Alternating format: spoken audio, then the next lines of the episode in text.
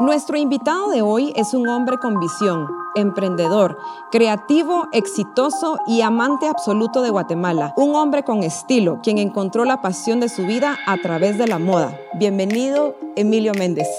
Gracias, la verdad que feliz de estar acá compartiendo con ustedes eh, mi vida y compartiendo también cuáles han sido como esos aprendizajes que a lo largo del viaje ¿verdad? he ido obteniendo y creo que lo que uno aprende realmente se vuelve mucho más multiplicador cuando uno lo comparte. Muchísimas gracias Emilio, gracias por haber aceptado esta invitación. Eh, usted es un hombre que nos da mucha inspiración a, muchas personas que, lo vamos a conocer un poquito más a través de este podcast y, y, es un gusto y un honor para mí poder platicar con usted el día de hoy. Entonces yo quiero empezar nuestra plática. Muchos conocemos a Emilio Méndez como un hombre profesional, pero quiero que nos cuente cómo es Emilio como persona, como hombre. Ok, pues la verdad es que es muy interesante el poder como rascar, ¿verdad? Y, y entender qué hay detrás de la persona. ¿Quién es ese ser que está detrás probablemente de una fachada, ¿verdad? O de una máscara? Porque al final yo creo que a todos de alguna manera nos toca jugar distintos roles y a veces en automático nos ponemos como ciertas...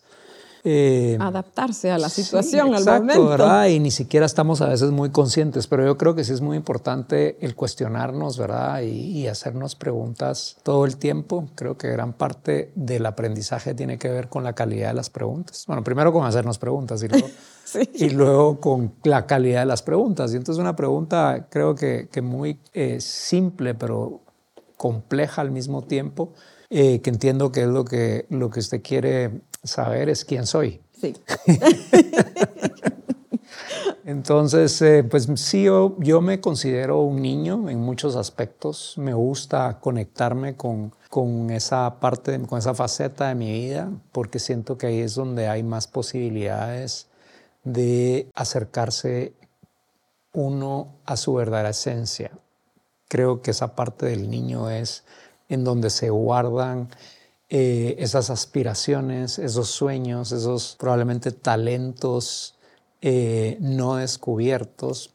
Y entonces sí me, considero un niño, me considero muy curioso, me considero una persona muy observadora. Eh, me he vuelto también un, un buen escuchador porque me fascina aprender, es una de las cosas que más me gusta hacer, aprender y ahora me doy cuenta Realmente ahora he aprendido, y cuando digo ahora es en los últimos años, he aprendido a aprender mejor y más rápido. Que ese es un gran aprendizaje. Exacto. Porque, qué interesante, sí. Porque entonces cuando uno aprende a aprender, eh, uno lo hace todo el tiempo y es mucho más intencional. Entonces yo estoy acá y yo estoy aprendiendo de usted y voy a aprender de usted, de sus preguntas, de su lenguaje verbal, de su lenguaje no verbal. Todo eso me está dando información a mí. Exacto.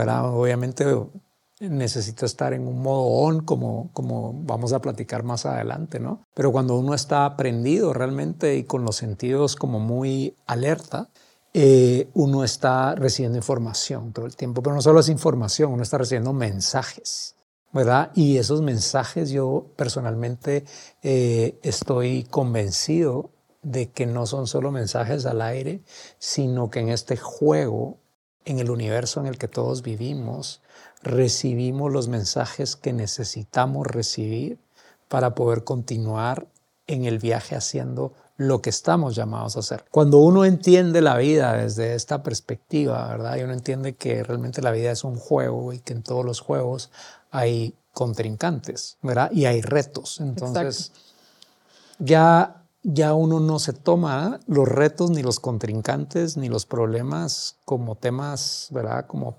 personales, sino más bien uno se da cuenta que ahí es donde uno se está probando de que está hecho, uno se prueba realmente. ¿Cómo vencer? Cómo vencer, es un, como un ajedrez, ¿no? Entonces la vida se vuelve más interesante cuando uno la ve como un juego. Entonces sí, con niño, curioso, observador, creativo, diferente, ¿verdad? Amo eh, la idea de de verme a mí mismo como un ser individual, como un ser libre, amo la libertad también, que me permite realmente explorar lo que me dan ganas de explorar independientemente de lo que la gente a mi alrededor diga. Bueno, he ido perdiéndole también mucho el, el miedo a, la, a lo que la gente diga.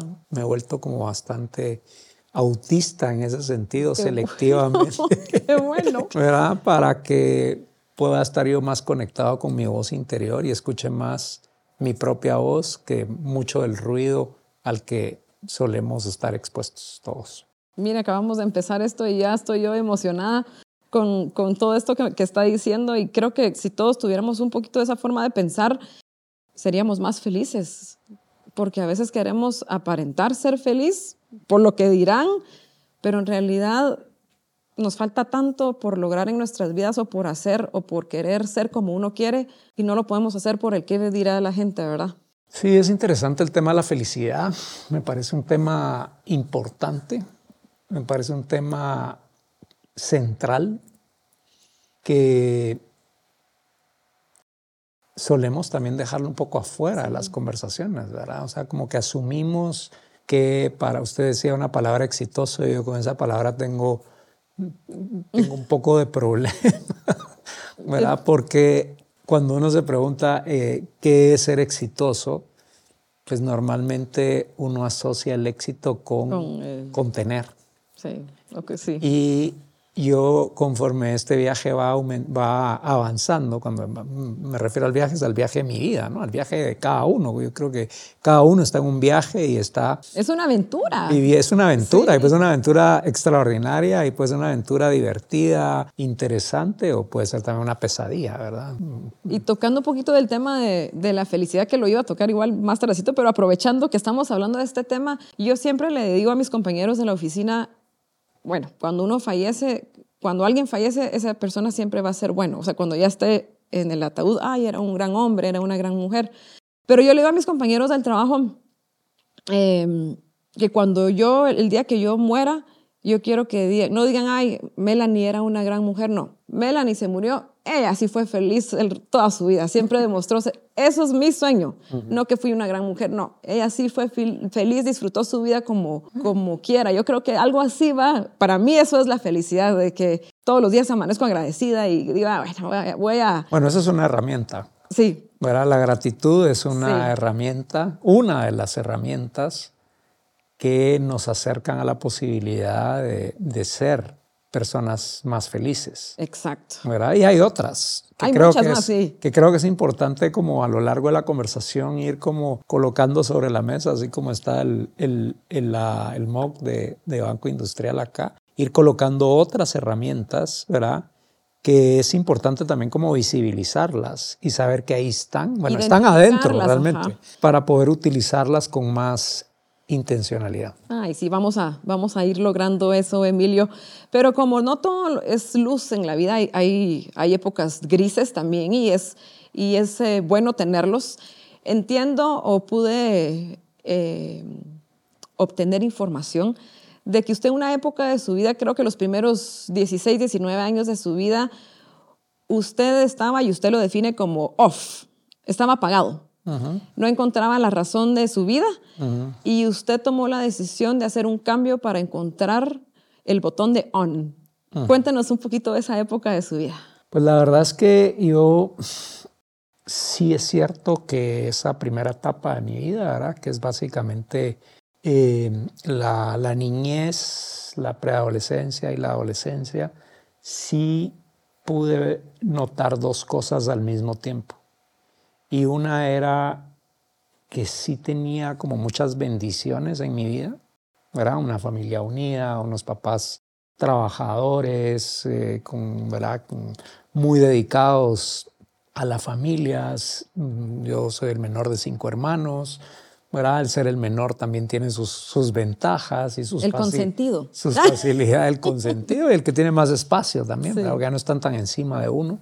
Eso es interesante, ¿verdad? Cuando uno empieza a analizarse a uno mismo, ¿verdad? ¿Por qué soy de la manera que soy, ¿verdad? Pero, pero a pesar de que yo veía esas bendiciones y sabía que no todos a mi alrededor tenían esos privilegios, al mismo tiempo yo me sentía como un ser apagado, como, como dice usted, ¿verdad? O sea, me sentía como, como que no estaba realmente brillando en nada me sentía em, poco valioso, ¿verdad? O sea, como alguien que realmente no era ni el más divertido, ni el mejor de la clase, ni el más líder, o sea, como que no sentía yo en qué podía realmente brillar, resaltar o destacar. Entonces, y eso me atormentaba, ¿verdad? Porque yo sí quería, ¿verdad? El, el poder eh, o aspiraba a poder brillar, pero simple y sencillamente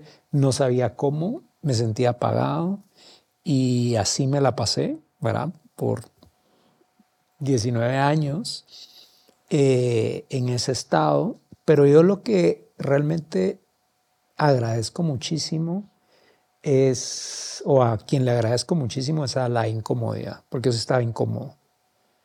Y esa incomodidad fue la que me ayudó realmente a levantarme de, ese estado y salir en, en la búsqueda. Pero yo en ese entonces salí en la búsqueda de algo allá afuera que me diera las luces, ¿verdad? las llaves para poder brillar. Pero en mi caso, y creo que eso es, parte de, de la humanidad, es salir uno en su propia búsqueda. Es que y eso es hacia adentro, ¿verdad? Porque tuve la oportunidad de hacer algo, soy muy intuitivo, ¿verdad? Eso me faltó decirle cuando me preguntaba. Pero está bien que lo vaya agregando. ¿Quién soy? O sea, sí soy muy, siempre fui y le diría que cada vez abrazo más la intuición como otro poder. Aquí vamos a poner una segunda herramienta. herramienta sí. La, la gratitud para ser feliz y la intuición para saber por dónde y a dónde. ¿verdad? Entonces, sí, em, sí intuía que dentro de mí, y eso se lo debo a mi papá también, que mi papá me trasladó una fuerte confianza en mí mismo, porque mi papá me miraba con unos ojos ¿verdad? Como de que yo era muy inteligente, de que yo era especial. Y, por eso es tan importante también el rol de los papás, ¿verdad? Totalmente. Con los hijos. Porque dependiendo de cómo lo ven a uno, cómo uno mismo se proyecta al exterior y los papás lo marcan, nos marcan a todos, ¿no? Las palabras, las palabras, lo que nos dicen o lo que no nos dicen, ¿verdad? Todo eso. Lo que no nos dicen. Todo eso al final uno lo va absorbiendo y se va volviendo en buena medida el contenido con el que uno construye la historia y, la persona que uno, que uno es. Entonces, eh, sí sabía, intuía que yo necesitaba irme de Guatemala. Estaba como muy claro. También estaba muy claro de a dónde me quería ir. No estaba nada claro de qué quería estudiar. O sea, no tenía ni idea realmente, porque como le decía, yo no sentía que estaba brillando, no perdía las clases, pero estaba lejos de ser el mejor de la clase. Y entonces estaba como en una zona gris, ¿verdad? En donde, no están en el mismo lugar? En donde, pues sí, no era, no era el peor, pero para nada tampoco el mejor, en nada, ¿verdad? Y entonces uno dice ¿será que no tengo algo más que lo que he visto hasta ahora? Habrá. Eh, y eso es muy importante, ¿verdad? El realmente cuestionarse y el entender que después del cuestionamiento hay un trabajo que hacer. Pero Emilio, ¿cómo es eso que usted al toro por los cuernos dijo, bueno, yo voy a, tengo que salir de esta, esta área gris, como estábamos platicando, y usted dijo, lo voy a lograr. Pero hay personas o hay jóvenes que dicen que se amarran de esta zona gris y dicen, bueno, yo no, no, encuentro qué quiero hacer de mi vida y pasan el resto de su vida. En esa zona gris. En esa zona gris. ¿Qué, ¿Qué, le aconsejaría a los jóvenes, más a los jóvenes, porque creo que ellos son los que, los que todavía tienen la oportunidad de salir de esa zona gris? Creo que todos lo tenemos, pero ellas tienen como más herramientas para poder salir, tienen lo más importante que es la juventud, eh, para que salgan de esta zona gris y puedan triunfar o cumplir sus sueños. Mire, yo creo que, no creo, estoy convencido que todos tenemos en nuestra vida distintos retos. Y no es cierto que, ay, sí, aquel que es fácil porque tal cosa, o aquel pobrecito porque tal otra. Los justifican. ¿Verdad? Yo creo que a cada quien le toca un set de cartas, ¿verdad? O sea, uno no decide en dónde van a ser, eh, uno ni siquiera decide su propio nombre. Exacto. ¿Verdad? Entonces, la vida le presenta a uno, pues, lo que hay y la pregunta es, con eso que hay, ¿qué voy a hacer? Entonces creo que eh, respecto a la pregunta, ¿verdad? De cómo salir de la zona gris, yo creo que hay varias herramientas que vamos a seguir poniendo sobre la mesa. Y una herramienta realmente es hacer muchas preguntas. Eso es lo maravilloso de los niños. Los niños todo el tiempo están preguntando, ¿y eso para qué es? ¿Y eso por qué es así? ¿Y cuánto tiempo falta para llegar? ¿Y cuánto cuesta? ¿Y por qué es tan caro? ¿Verdad? Y entonces íbamos perdiendo esa capacidad de hacer preguntas, pero creo que en, esa, en ese ejercicio de hacer preguntas uno va realmente aflojando la tierra. En lugar de tenerla seca y dura, uno va aflojando la tierra y entonces cuando esa tierra está más fértil, cualquier insight, ¿verdad? cualquier experiencia puede impactar más y mejor. Entonces sí creo que hacernos preguntas es otra herramienta muy poderosa. Creo que también eh, entender que no hay una verdad, hay muchas partes que sumadas pueden ayudar a tener una verdad más, más amplia pero el entender eso también eh, le permite a uno no quedarse estancado, porque mi verdad es en buena medida reflejo del pequeño mundo en el que yo vivo. Mientras más pequeño sea mi mundo, más pequeña es mi verdad. Qué interesante. Y mientras más pequeña sea mi verdad, menos capacitado estoy para volar. Entonces, ¿Cómo hacemos ¿verdad? para invertir eso? Pues darle la vuelta. ¿verdad? Si mi mundo es pequeño, una pregunta importante sería, ¿cómo hago para agrandar mi propio mundo? Y ahí empieza a generarse una nueva y mucho mejor dinámica de vida. Porque cuando yo quiero crecer mi mundo, yo automáticamente abro mi mente, abro mis sentidos, abro inclusive mi corazón para estar más sensible y más expuesto a otras maneras de pensar, a otras personas que son diferentes a mí. Entonces, en lugar de regresar a lo poco que conozco, estoy interesado realmente y abierto y disponible a exponerme a otros mundos. Y en ese proceso voy a ir encontrando respuestas a mis preguntas y voy a ir encontrando también llaves. Para ir abriendo. Para ir abriendo las puertas que voy a ir encontrando en el camino. Pero si yo no me muevo a esa zona gris, ni siquiera voy a encontrar las puertas, no digamos las llaves. Exacto. Eh, eh, lo que le digo, que querer es poder. Y por ejemplo, usted mencionó algo de que muchas personas dicen, ah, es que porque fulano de tal nació en tal familia, por ejemplo.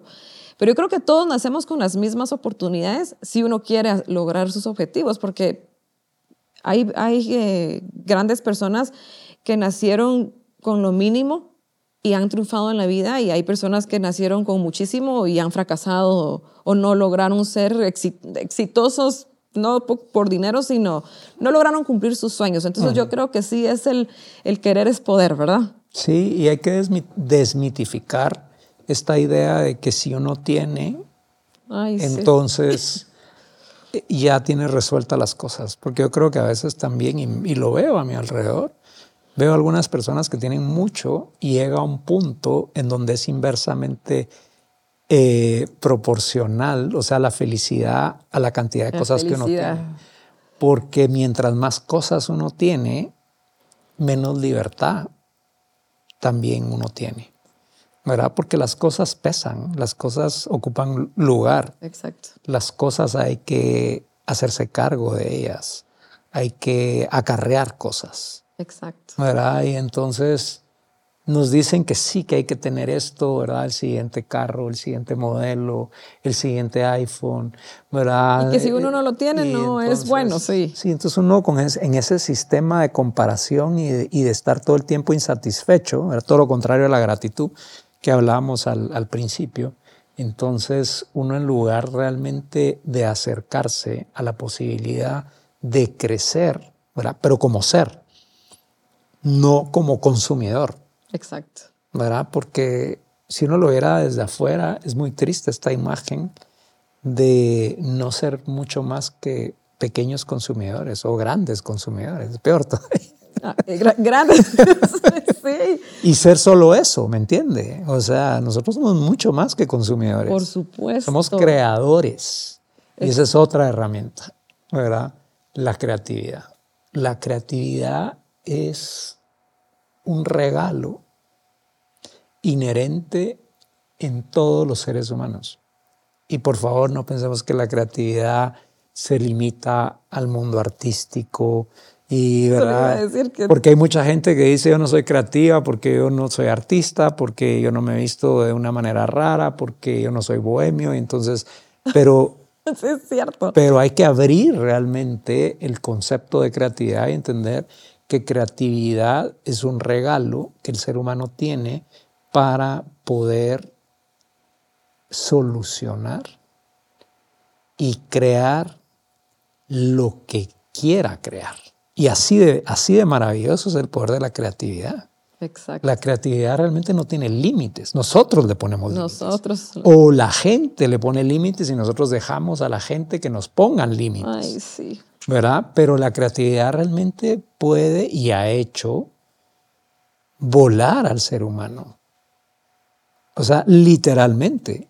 O sea, nosotros hoy nos podemos subir a un avión porque a un par de hermanos, bueno, y de hecho desde antes, Leonardo da Vinci hacía sus, en el Renacimiento ya estaba haciendo sus experimentos, pero esa es la creatividad pura. Exacto. Y si esa creatividad no hubiera sido activada en estas personas, probablemente nosotros no podríamos volar ni trasladarnos a otros países porque no existirían los aviones. Pero algo que me dijo alguien la semana pasada y que realmente me ha dejado pensando mucho es que lo que uno ve alrededor, este micrófono, el celular, ¿verdad? las aplicaciones dentro del celular, eh, los carros, eh, prácticamente en la pantalla, prácticamente todo lo que está alrededor nuestro ha sido creado por personas que no son mucho más inteligentes que yo o que usted. Han sido creativas. Han sido personas que han utilizado su poder de la creatividad, su capacidad de observar, de escuchar, para poder utilizarlo en su propio beneficio para poder solucionar. Y que se han tirado al agua para lograrlo, porque vencer el miedo es otro tema que... Bueno, miedo, o sea, el miedo no estaría aquí en las herramientas. El miedo, vamos a hacer, vamos a, hacer un, vaso. vamos a poner aquí un bote para, para poner ahí realmente las... Uh, básicamente las limitaciones, ¿verdad? Porque por un lado están las herramientas y por otro lado están las limitaciones. Y si el miedo es una limitación eh, que yo diría permitimos que crezca y que mientras más miedo dejamos que entre en nuestra mente, en nuestro ser, en nuestra vida, más pequeños e insignificantes nos vamos volviendo como personas. Ay, eso me llegó al corazón. Porque yo a veces soy de las personas que se mete más miedo de muchas cosas. Y uno se alimenta el miedo. Sí. Y uno va creando esa bola de nieve, se va haciendo como más grandota, más grandota. Y, el, miedo, el miedo paraliza, el miedo bloquea, el miedo nos hace comportarnos de maneras, eh, eh, de maneras hasta estúpidas, ¿verdad? Y bloquea tantas cosas y yo le voy a contar así rapidito para que me entienda y tal vez hasta me puede dar un consejo. Y usted tocó el tema hace poco cuando dijo que eran cinco hermanos y que usted era el más pequeño y tenía como más ventajas. Yo tengo un hijo solo y ahí, ahí con él crece mi miedo porque soy como muy mm, sobreprotectora con él Él es adolescente, tiene 16 años, pero él desde ya, me, usted mencionó algo que me recordó mucho a él, él tiene la visión de su vida que él se va a ir de Guatemala a estudiar y, y, que él sabe que su triunfo va a ser fuera de Guatemala. No porque no ame a Guatemala, sino porque su idea es otra. Y yo entonces ya empiezo con todo mi listado de temores que pueden, eh, ahora que está adolescente, es que voy a salir con mis amigos, no, se puede ir a chocar, sé que le puede pasar algo, puede haber, y cuando, se, cuando me dice me voy a ir a vivir a, a, otro país, no, y peor si no va a conseguir trabajo, peor si, o sea, todo es negativo de mi parte hacia él, y él me dice, no, todo va a salir bien, mami, todo va a salir... Entonces es difícil y lo que le digo, esta bolita de nieve la voy haciendo así y ni siquiera ha sucedido, que es lo no, que... Y además que, además que es una responsabilidad, porque una cosa es uno meterse miedo uno mismo. Y le estoy metiendo. Y otra cosa es meterle miedo ah, a otras personas, sobre todo a personas que uno quiere. Exacto. Y que uno quiere lo mejor para ellas. Exacto. Y uno sin darse cuenta les mete ese componente que en todo caso les va a restar a ellos porque, eh, porque es contagioso, el miedo es contagioso, existe. Y yo sé que está haciendo ese mal. Pero eso está bien, o sea, el que se dé cuenta ya es una forma de reconocerlo, ¿verdad? Porque hay gente que piensa que, que, que, que está bien lo que está haciendo, porque es por su bien, porque es por protegerlo, La por seguridad, esto, y, sí. y empieza a encontrar un montón de justificaciones para esconder realmente algo que si uno lo analiza en el fondo, uno sabe que no está bien. Entonces, reconocerlo ya es como un paso importante en su camino para ir venciéndolo. Ir cortándole las alas, eso es tan importante y que creo que los latinoamericanos, más que cualquier otra eh, región del mundo, tenemos eso de ser todos apapachados como en familia y que no soltamos las alas. Fíjese que yo por eso le, le, contaba que yo me quería ir de Guate, eso sabía, y sí intuía que ese ambiente, que por un lado es muy rico, es muy cómodo, es muy positivo, El amor, ajá. ¿verdad? Que uno tiene ahí sí, quien lo apapache y le, la mamá que está pendiente de uno. Y, y que le hace que su comidita la favorita. Comidita rica y, y la, la, ropita limpia. O sea, uno se va acomodando a eso, pero yo sí intuía que realmente yo necesitaba cortar eso. Porque podía darme cuenta que eso lejos de estarme permitiendo volar, me estaba anclando, me estaba amarrando. Sí. Entonces, sí fue una de las razones por las que yo me quería ir intuitivamente, ¿verdad? O sea, ni siquiera en ese entonces estaba así como súper consciente de que le podía dar una lista de todas mis razones, porque yo sentía que me de, debía ir. Y qué y, bueno que lo cumplió. Y, y, me costó, o sea, no es así, ay, sí, qué que, que fácil porque sus papás lo mandaron. O sea, me mandaron a volar. Yo me quería ir cuando terminé el colegio, uh -huh. ¿verdad? Y mis papás me dijeron, estás loco, no te vamos a mandar a ningún lado. ¿Y primero, cuántos años tenía? Primero yo tenía, cuando me gradué tenía 16. Y me dijeron, o sea, 16 años no te vas a ir a vivir loco? solo a Europa. Literalmente me dijeron, estás loco, no, no te vamos a mandar. Cuando ya seas mayor de edad. Y entonces termina, o sea, eh, eh, métete a la universidad en Guatemala y cuando hayas terminado la carrera, veamos ahí si te podemos mandar a, a estudiar afuera. Y entonces yo no lo podía creer porque yo estaba ya convencido que a mí lo que me tocaba era irme y, y me tuve que quedar. Y fui muy infeliz quedando. Fue frustrante, me imagino yo. Y no, porque... y no estaba haciendo un buen trabajo en la universidad ni en mi vida porque yo no quería estar ahí. Y me tocó quedarme dos años y medio hasta que... ¿Y sí estudió en la universidad? Sí, estudié en la universidad. Y uh, una carrera que realmente la, la, elegí por eliminación más que por elección. así, de, así de off estaba. O sea, imagínense. Y entonces me quedé en Guatemala y fue hasta que realmente encontré creativamente, ¿verdad? el poder de la creatividad, el argumento exacto para poder entrarle a mi papá y convencerlo. Y eso fue como una llave, ¿no? Por eso es que yo creo tanto en el poder de las palabras. Sí. Y en la narrativa que uno usa, porque uno elige con qué va a construir sus argumentos, sus ideas, sus proyectos. Y mientras mejor sea la materia prima, que son las palabras, de la construcción de eso que uno quiere, de eso que uno dice, de eso que uno hace, em, más posibilidades de lograrlo. Entonces sí, me tomó dos años y medio encontrar el argumento que me permitió abrir la llave de mi papá para cambiar un no por un sí. Y le quitó ese chip y, le puso uno nuevo. Y me fui y realmente estando fuera, sin mi familia, sin las comodidades, sin conocer a nadie, en otro idioma, todo eso realmente me ayudó mucho para abrir los ojos y darme cuenta que el mundo era mucho más grande de lo que yo había visto y también para verme desde adentro y ver cosas y poderes que yo tenía que no me había dado cuenta que los tenía y por eso no estaba abriendo. ¡Hala, qué, qué bonito! Qué, qué, historia tan bonita! De verdad que, que es admirable y, y, su testimonio da como lección de vida a muchos, a mí, a mí personalmente, porque sí es como le digo, esa, ese momento de que mi hijo dice, me quiero ir, y yo creo que algo sí tiene, tiene que pasar porque él tiene esa intuición de que él tiene que salir de Guatemala y, creo que tengo, ya es cuestión de uno de madre y el poder de las palabras en que él triunfe o sus hijos triunfen eh, y cortarle las alas, ¿verdad?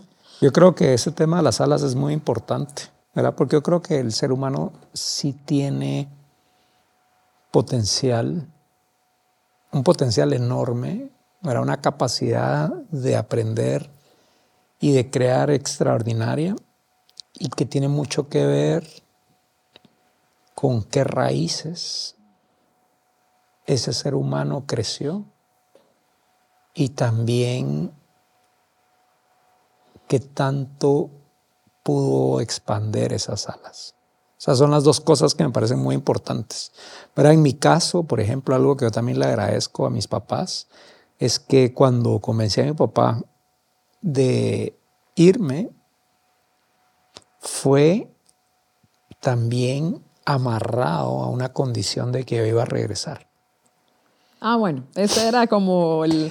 Entonces, eh, y se lo agradezco porque al final, o sea, yo en Guatemala he encontrado la posibilidad de hacer muchas cosas que tal vez afuera de Guatemala no hubiera podido hacer.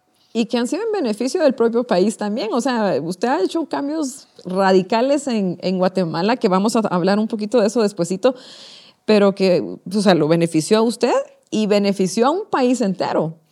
Y es que todos tenemos el poder de hacer eso.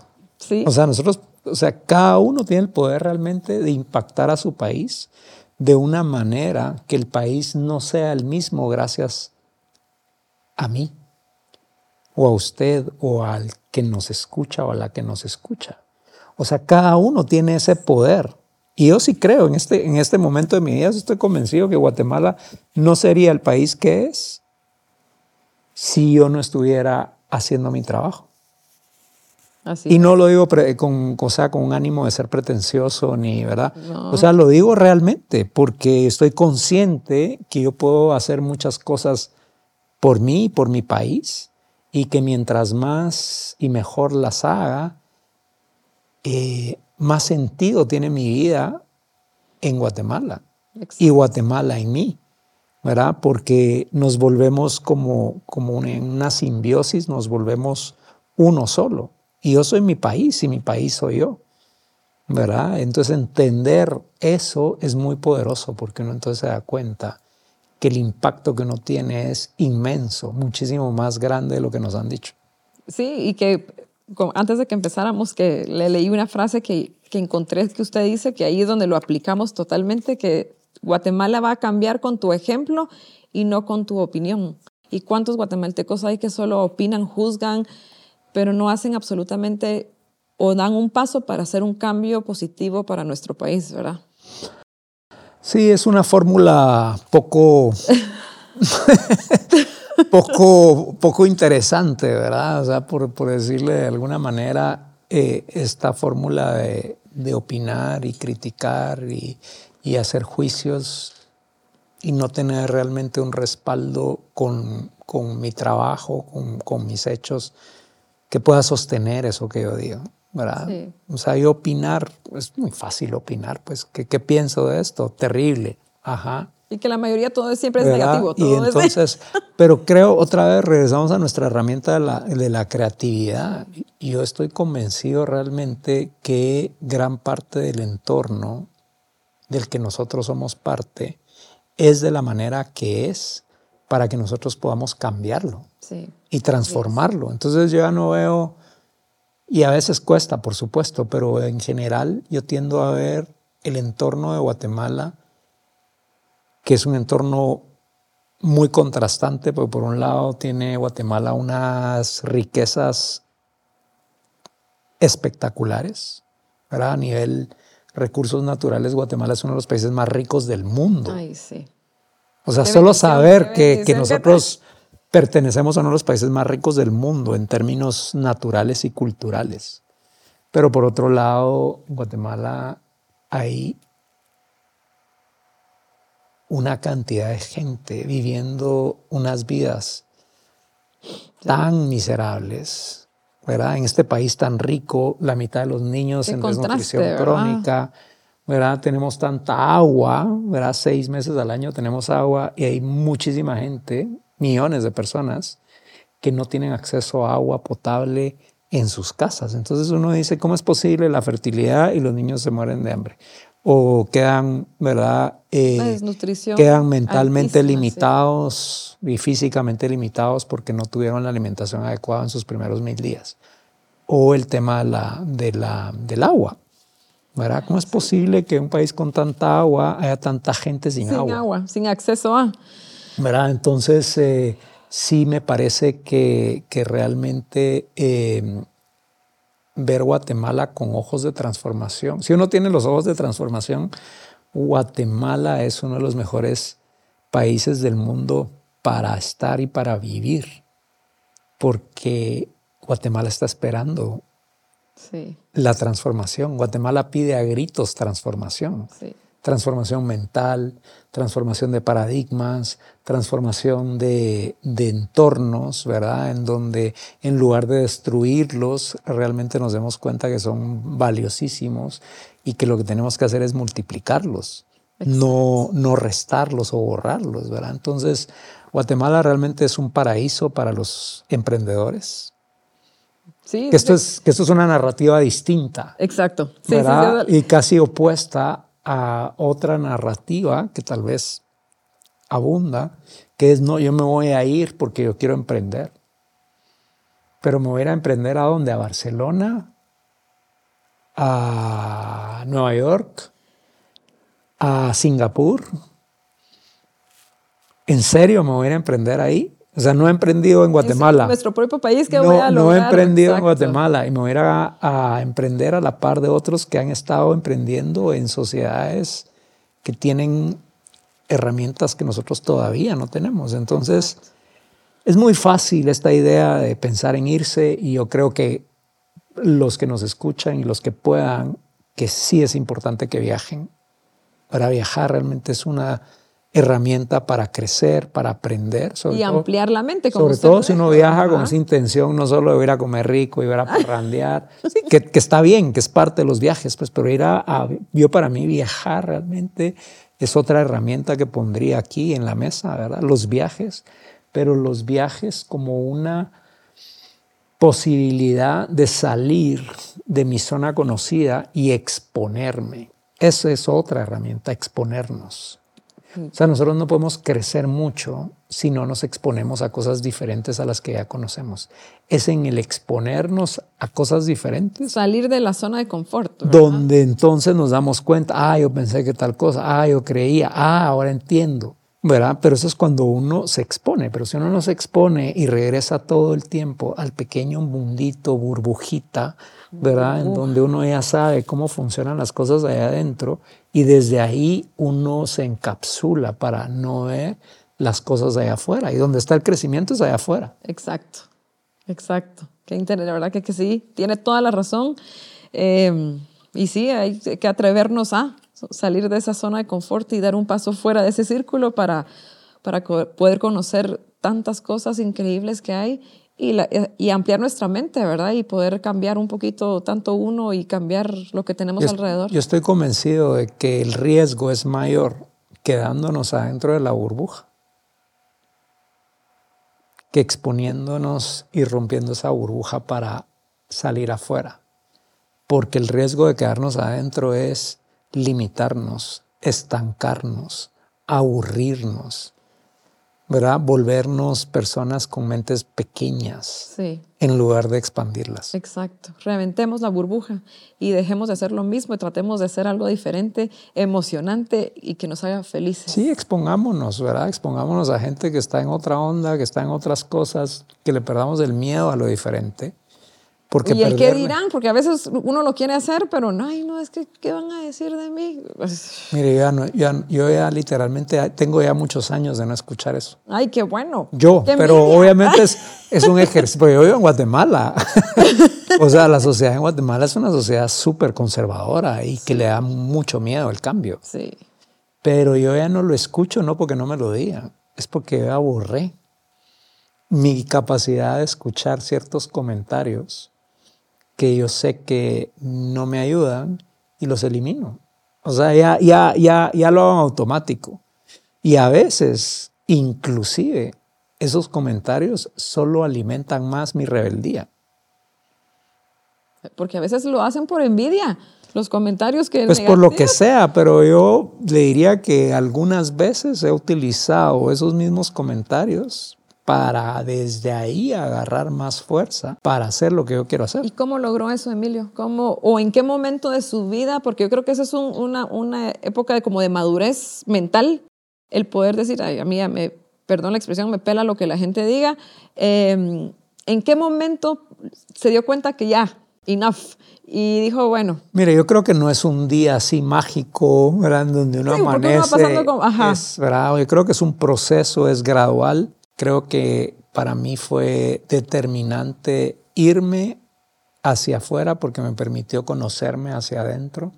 Y creo que mientras más trabajo hace uno en conocerse a uno mismo, más eh, posibilidades tiene de volar por encima de las limitaciones, de la gente limitada, de los comentarios, del miedo, pero uno necesita conocerse a uno mismo, porque Exacto. si uno no se conoce a uno mismo, uno duda de uno mismo, uno desconfía de uno mismo. exacto. Y si viene usted y me dice, usted no va a poder hacer eso. Y yo desconfío de mí mismo porque no razón, conozco exacto. Sí, probablemente no puedo hacerlo. ¿Verdad? Toda esta vocecita interna que realmente es muy peligrosa. Pero si yo me conozco, si yo sé de lo que soy capaz, si yo sé que soy una persona creativa, si yo sé que soy una persona que no me rindo, si yo sé que puedo aprender lo que todavía no sé, si yo sé que yo puedo preguntar lo que quiera preguntar, si yo sé que puedo pedir ayuda, que eso es otra cosa importante, otra herramienta, saber pedir ayuda y saber decir no también es otra, Ay, sí. otra cosa muy importante. Pero eso lo hace cuando usted se conoce. Si usted no se conoce a usted misma, la pena es más grande que su claridad. Exacto. Y entonces tal y tal cosa, yo no quiero ir, pero ay sí, pero que vaya, pues vamos. Y uno en el fondo no quiere ir o no quiere hacer una cosa. Y entonces ni la hacemos bien, ni hacemos lo que queremos en verdad hacer. Y entonces estamos jugando un mal juego. Y está mal uno, pone mal a los que están alrededor. No está aportando gran valor a la par porque no lo está haciendo realmente convencida de que eso es lo que quiere hacer. Entonces eh, es un mal juego. Exacto. ¿verdad? Yo sí creo y invito a los que nos están escuchando realmente a que mm, nos liberemos, Ah, las- los guatemaltecos. ¿Verdad? O sea que es como una, como la pita del barrilete, ¿verdad? Y que O sea, es como decir, o el globo, es, vamos a cortar, pero como un acto, como usted me decía, ¿cuándo sucedió eso? Pues yo creo que también uno puede hacer ciertos actos y marcar eh, etapas en la vida de uno, ¿verdad? Y sí, yo los invito a que le corten la pita al barrilete, porque esa pita el- eh, tiene un, un largo máximo y está agarrada por alguien. La que sí. Y no quisiéramos ver nosotros que nuestra vida no pudo ser lo que hubiera podido ser porque dependimos de una estaban sociedad, la- dependimos de lo que la gente quería y que de todas maneras nunca la nunca llegamos a, satisfacer a la gente. Exacto. Por hacerlo, al final siempre lo van a juzgar a uno. Entonces, cortemos esa pita y realmente aprendamos a volar solos. Ay, qué bonito, sí. La verdad que ya estoy muy inspirada, eh, porque ese es un tema que no solo yo, creo que muchas personas, y más los guatemaltecos, como usted dice, de que somos un país tan em, cuadrado, no, no queremos hacer las cosas por el que dirán, y sí, hay que cortar la pita, como usted dice, atreverse primero a cortar esa pita. Cortar la pita y, enterrar la pena. Ala, sí. Ya enterré mi pena, ya la enterré. Sí, ¡Hala, qué envidiable! Y lo enterré, no lo he hecho todavía así como en una manifestación física de, la... Lo, lo, quiero hacer y me encantaría poder hacerlo colectivamente, ¿verdad? Como, como decidir un día entre guatemaltecos de distintas partes del país hacer un acto simbólico en donde enterremos la pena. A la que chilero. ¿verdad? Si lo hace, yo me apunto para seguro que muchos apuntar, porque es que es un mal que padecemos por, por vivir y crecer en, en una sociedad que nos impone cosas que no tienen ni por qué imponernos, ni nosotros dejar que nos la impongan. Sí. ¿verdad? Entonces sí creo que nos tenemos que ver desde afuera y vernos realmente como seres poderosos, potentes, creadores, ¿verdad? Utilizar esos poderes que ya tenemos. Exacto. Para poder realmente romper lo que hay que romper, volar hacia donde querramos volar, hacer cosas maravillosas en lugar de estar muertos del miedo, ah, eh, esperando a que se termine el día para ver qué pasa mañana. Y lo entierran a uno después y, y uno se va con el alma que no logró lo que realmente uno quería hacer. pero gracias por esa lección de vida. Hay que ser mucho más intencionales en, en qué queremos que suceda y saber que nosotros tenemos la capacidad de hacer que eso que queremos que suceda efectivamente suceda. Creo que lo que nos falta es pensar más en uno, y, o sea, ponerse como prioridad uno mismo. Es que lo de afuera no va a poder estar muy bien si uno está mal. Exacto. ¿verdad? Y al final es un, es un reflejo lo que está ahí afuera. Entonces hay muchas cosas que no nos gusta de Guatemala.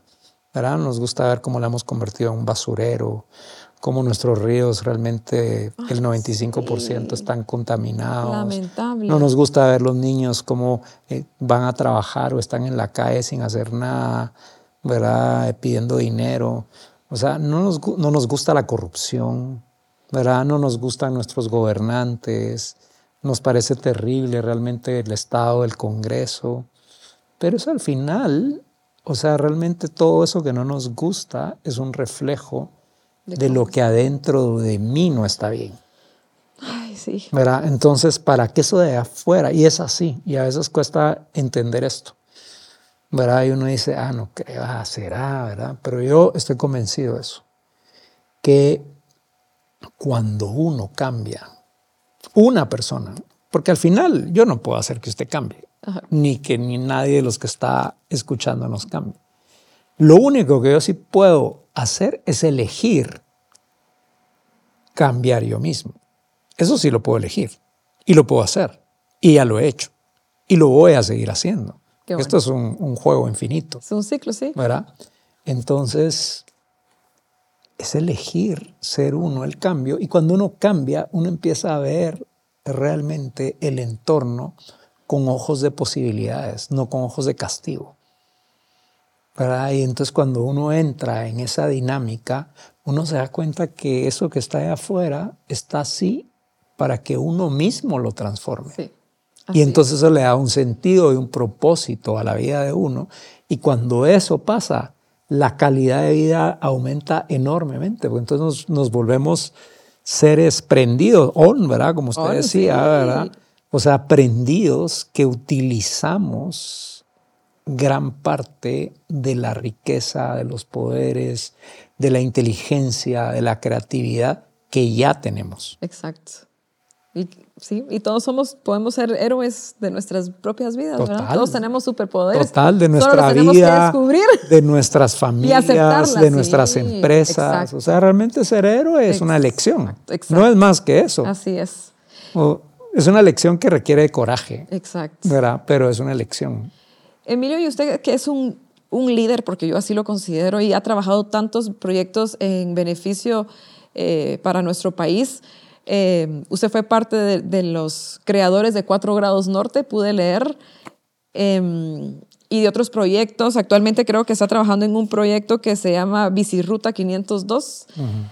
¿Qué limitaciones ha encontrado para poder desarrollar todo este tipo de actividades y también que nos cuente un poquito de este proyecto de que es eh, el de las bicicletas, que lo miro súper chilerísimo y, e interesantísimo, eh, para que nos cuente un poquito de eso. ¿Qué, ¿Qué, limitaciones ha encontrado? ¿Cómo los ha superado? Y que nos cuente sobre este proyecto actual que tiene. Mire, las limitaciones realmente son parte del juego. Ajá. Y de la emoción. Sí, del, del, del, del, reto, ¿verdad? Porque si uno tuviera todo a favor de uno, yo creo que uno lejos de aprovechar eso, uno se iría a dormir. Sí. Porque ya lo tiene todo cubierto. Entonces, las limitaciones son parte del juego. Y hay muchas. Y mientras más limitaciones hayan, más creativos nos tenemos que volver. Entonces, ¿cómo? Con creatividad le, hay que hacerle frente a esas limitaciones.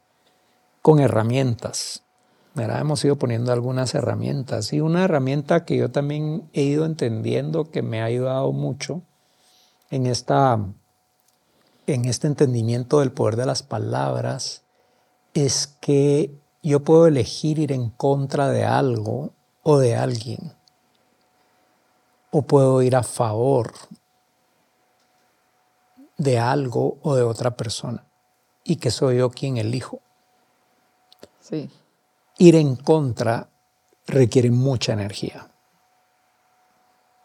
Y a la misma narrativa empieza chueca. Exacto. Ir en contra de algo, ir en contra, eso que uno quisiera ir en contra de ella tiene una fuerza. Y una fuerza opuesta a la que uno quiere. Entonces, enfrentarse a esa, a esa fuerza me parece en verdad poco inteligente. Creo que más que yo ir en contra de lo que no me gusta, es ir a favor de la transformación que quiero, de la que quiero ser parte. Entonces ahí empieza a cambiar su intención, su narrativa, su dinámica, su forma de hacer las cosas. Entonces eh, ya elijo realmente no ir en contra. Ay, qué bueno. ¿verdad? Sino ir a favor de.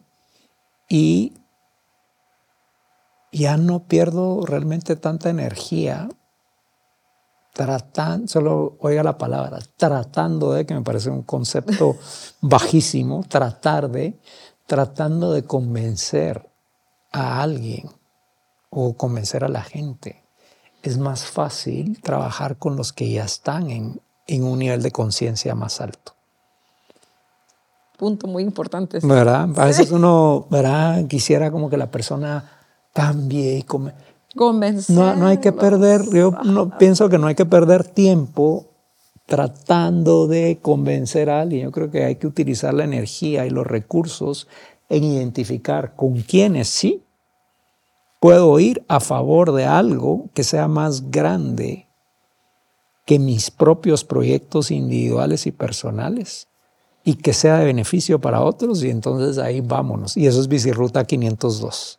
Para Bicirruta 502 es un proyecto muchísimo más grande que Saúl, muchísimo más grande que Emilio, muchísimo más grande que, mis peque que mi pequeño mundo, porque realmente Bicirruta 502 es un proyecto de país y se trata de conectar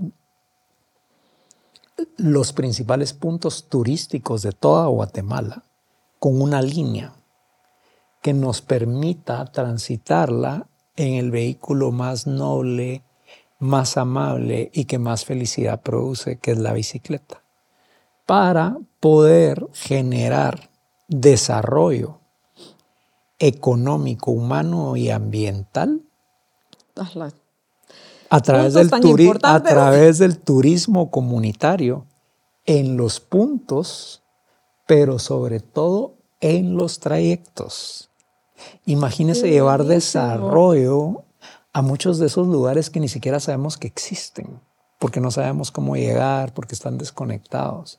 Pero imagínese construir las, la infraestructura segura e interconectada para poder ir a lugares maravillosos, sea en bicicleta manual o en bicicleta eléctrica, dependiendo de las capacidades y, ¿verdad? y de los gustos de, de quien lo quiera hacer, pero poder explorar nuestro propio país desde una perspectiva diferente. ¡Qué chileno! Y una perspectiva realmente mucho más sintonizada con el entorno, con la gente, a una y velocidad. Descubriendo todos los lugares. Y lo va a descubrir porque usted va expuesta. O sea, usted no va dentro de una cápsula. Exacto. Y usted no va a 120 kilómetros por hora. Usted va a una velocidad que le permite apreciar el paisaje, apreciar el entorno. Y va acompañado de la persona más importante, uno mismo. conectada con usted misma, ¿verdad? Pasa debajo de un árbol y automáticamente siente el placer de la sombra y la luz atravesando los, oj- los- las hojas y el viento en su cara y va en bajada y agarra más velocidad y va en subida y sus piernas se vuelven más fuertes. O sea, realmente es un- una forma diferente y mejor de viajar y qué mejor que hacerlo en nuestro propio país y que otras personas de todo el mundo también puedan venir a conocer, a explorar, como dice usted, Guatemala de una manera mucho más cercana, mucho más natural, ¿verdad? Sin el motor de, de un carro, sin el ruido ni el diésel de un vehículo, sino en la, la sencillez de una bicicleta. El estrés que hay que echarle gasolina y está muy cara la gasolina. No. Imagínense, va en su bicicleta y decide acampar o decide quedarse en casas de personas Qué que viven en la comunidad, contrata a un guía local para que pueda entrar ¿verdad? con más facilidad en la localidad, tal vez donde hablan un idioma distinto al suyo, y se da cuenta cómo viven las familias y cómo están los niños, que en Guatemala normalmente los niños son muy alegres.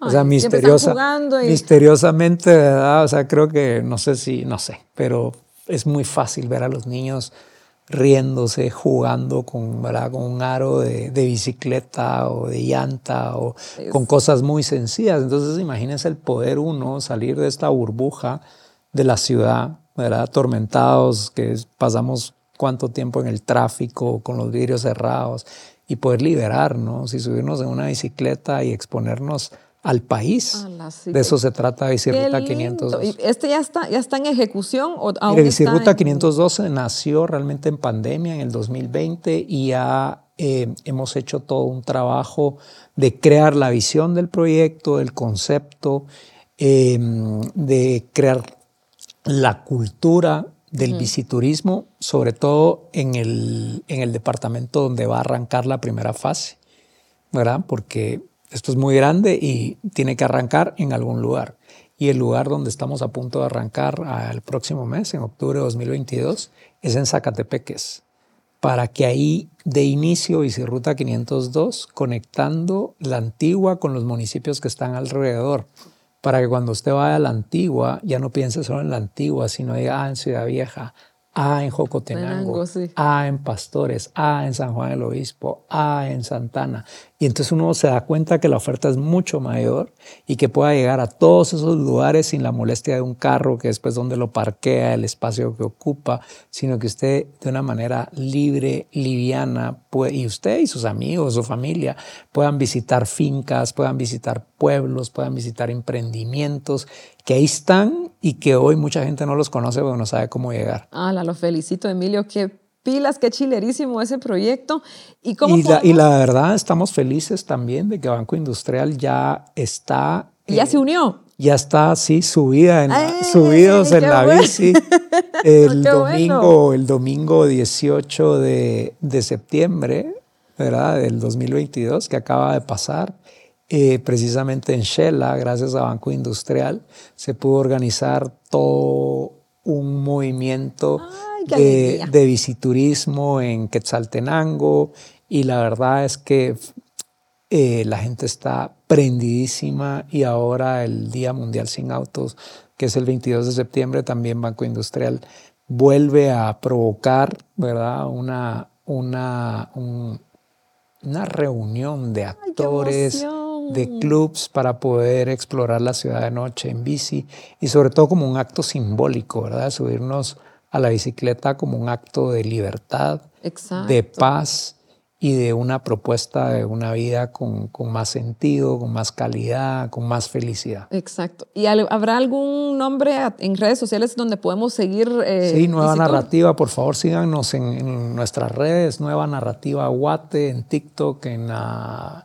Instagram, en Facebook y también Bicirruta 502. Excelente. Y imagínense que Bicirruta 502 nace en pandemia con la idea de conectar el país. Pero el sueño es todavía más grande que Guatemala. El sueño es que pueda simultáneamente ir emergiendo Bicirruta 503, Bicirruta 504, 505, 506 y que podamos conectar toda Centroamérica. La que... ¿Verdad? Para unir el istmo y volverlo accesible a los Y centroamericanos. seguro se va a lograr. Y al resto del mundo para poder viajar por toda Centroamérica en bicicleta. Ese es el gran sueño.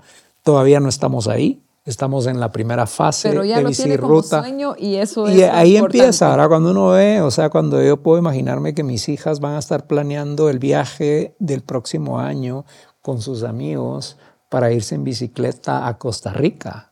Ay, o sea, me, eso me parece, o sea, Sí. realmente un, Ay, un viaje espectacular. De verdad, qué visión la que tiene, lo felicito. Y como le digo, yo sé que ese sueño, que es el más grande, se va a lograr, porque en- durante esta plática lo he conocido y creo que todo lo que usted se ha propuesto lo ha logrado. Así que felicitaciones. Gracias, gracias, Milen. Ahora vamos a pasar a, a- a nuestro segmento del preguntón, que, que era lo que yo le comentaba, de que le hago una pregunta y es un- son preguntas un poquito más, más íntimas. Entonces, la primera pregunta es, ¿cuál es su recuerdo más preciado? Mire, yo le diría que mi recuerdo casi que, que constantemente ha ido como eh, marcando mi vida en distintas etapas eran los viajes que hacíamos los fines de semana cuando había algún feriado y, y yo era niño y viajábamos con mis papás a Panajachel y nos quedamos en el Hotel San Julio. Oh, O sea, eso para mí me marcó. Panajachel en ese entonces era un pueblo chiquito, ¿verdad? El lago era un lago limpio. Eh, y el poder ver como Guatemala eh, a esa edad, desde esa perspectiva, realmente sí es, es un recuerdo que constantemente eh, revivo. qué lindo recuerdo. ¿Cómo es un día perfecto para Emilio? Mire, empiezo mi día eh, con un baño de agua fría en el patio. ¿En el patio? En el patio. Al aire libre. ¿Pero con regadera o guacalazos? en pila. en la pi- No, en, ah, con regadera. Tengo, mi baño tiene Ah, un bueno. patio a la par, ¿verdad? Y es muy bonito, es chiquito, pero es muy bonito y mm, tiene un árbol encima. Se conecta con la naturaleza. Me conecto con la el- naturaleza, empezando entonces el el bañarme al aire libre con agua fría para mí ya es el inicio de un buen día y luego todos los días. Eh, luego tomo agua caliente con limón recién exprimido y un shot de agua de mar. Ese es como mi ritual de todos los días, lo tomo en ayunas. Eso lo hago para eh, que el pH sea más alcalino y no tan ácido. ¿verdad? Le ayuda a alcalinizar su cuerpo, Ay, qué porque mientras más ácido es, más propensa está a enfermarse. Ok. ¿verdad? Y mientras más alcalino, pues más fuerte es su sistema inmunológico. Es algo sencillísimo, baratísimo, que además me lo disfruto mucho y que es muy rico porque el agua de mar vuelve saladita el agua Exacto. y entonces casi como una cimarrona. O sea que además es delicioso. ¿verdad? Entonces, eh, luego frijolitos que me fascinan, ¿verdad? sean parados o, o Volteados. volteados. O sea, es mi- le diría que sí es mi comida favorita. ¿verdad? Con unas buenas tortillas ligeramente tostaditas Mm, y rico. una salsita de, de, de chiltepper de ahí cortado del barranco donde vivimos, con aceite de oliva y, y- y culantro Ya, ya se me está haciendo agua. la- y limón. Ahí ya- pero apenas voy como por las 8 de la mañana. Ah, entonces, si quiere, lo- en otra entrevista, en otro podcast, le, le- le cuento cómo sigue el día. Pero, pero, es, es- es- Pero cuestión de- es- ya- pero se da cuenta, son cosas muy simples las que yo le, le conté. Sí. O sea, no son cosas O sea, que hay que, tener, hay que vivir en saber dónde para poder hacerlas. O sea, mucha gente las puede hacer. Pero es mi elección hacerlo así. Es mi elección bañarme con agua fría. Es mi elección bañarme eh, al aire libre. ¿Verdad? Es mi elección que lo primero que le entre a mi cuerpo sea algo que me va a limpiar. Qué bueno. Sí, yo creo que sí vamos a tener que hacer otro podcast porque me han faltado muchas cosas que preguntarle o que platicar con usted. ¿Cuál cree que es el propósito de su vida? Transformar. Transformar, muy bien. Un lugar en el que sienta paz. Mi casa. ¿Tu casa? ¿Cuáles y le diría más bien es en, eh, en, el, en el barranco afuera de mi casa. Sí. O sea, sí, porque la ciudad de Guatemala está llena de barrancos. Sí. 42% del territorio de la ciudad son barrancos, entonces casi todas las zonas tienen barrancos. Y nosotros tenemos la, la, dicha de, de, tener, un barranco. Un barranco frente a nuestra casa. Entonces, el tener como esa posibilidad de estar ah, en, en, la naturaleza, eso es, creo que ahí es donde está fácilmente la principal forma de encontrar la paz en la naturaleza. sí. Buen punto. Yo también tengo un barranco en mi casa, pero no voy al barranco, pero voy a ir a probar. ah, aprovecha. aprovechar ese, lugar, ese espacio para poder sentir paz. véalo con ojos de parque. Y se escuchan todas las cantidades de pájaros que pueden existir. Espectacular. ¿Cuáles son las tres enseñanzas que le ha dejado la vida hasta el día de hoy? Eh, que las oportunidades hay que tomarlas, que todo es perfecto en la vida, de la manera que es. Eso me da mucha paz. Y, y que el cambio está todo el tiempo en construcción y que prefiero ser amigo del cambio que enemigo del cambio. Excelente. Ah, la gracias Emilio por haber compartido tantos temas, tanta inspiración con nosotros. Creo que sí vamos a tener que hacer la segunda parte porque nos quedamos cortos, no hablamos de la empresa como es Saúl Méndez. no hablamos de hablamos? no hablamos de los niños, no hablamos del futuro, de la visión de largo plazo. o sea, pero estuvo tan amena la plática que el tiempo se nos fue rapidísimo, pero por favor desde ya lo invito a una segunda parte. Mucho gusto. Y, le pido que, que, acepte mi invitación, por favor, porque hay tantos temas. Me quedé con la duda de la música electrónica que lo vamos a tocar en el ah, siguiente tema. ese es un, un punto muy interesante de, parte de Emilio. Así que, Emilio, nuevamente muchísimas gracias. Eh, me voy súper feliz, súper emocionada, inspirada, como le, le, dije al principio de nuestra plática, que desde que empezó ya me inspiró. Eh, y creo que va a inspirar a todos los que nos están viendo, a los niños y jóvenes que, que miran todos nuestros podcasts. Van, usted va a ser una inspiración para ellos y que espero que de verdad se motiven a romper la burbuja, cortar la pita de, de, ese globo y que puedan triunfar, así como lo hizo usted. Gracias, gracias Melanie. La verdad es que eh, Guatemala es un país maravilloso, Guatemala es un país riquísimo y está esperando ser transformado. Y es elección de cada uno decidir hacerlo o no. El cambio está en uno y, uno puede hacer el cambio. Exactamente. Muchísimas gracias, Emilio. Gracias. Gracias a todos por vernos. Recuerden, no limites tus retos, al contrario, reta tus límites. Soy Melanie Calderón y nos vemos a la próxima.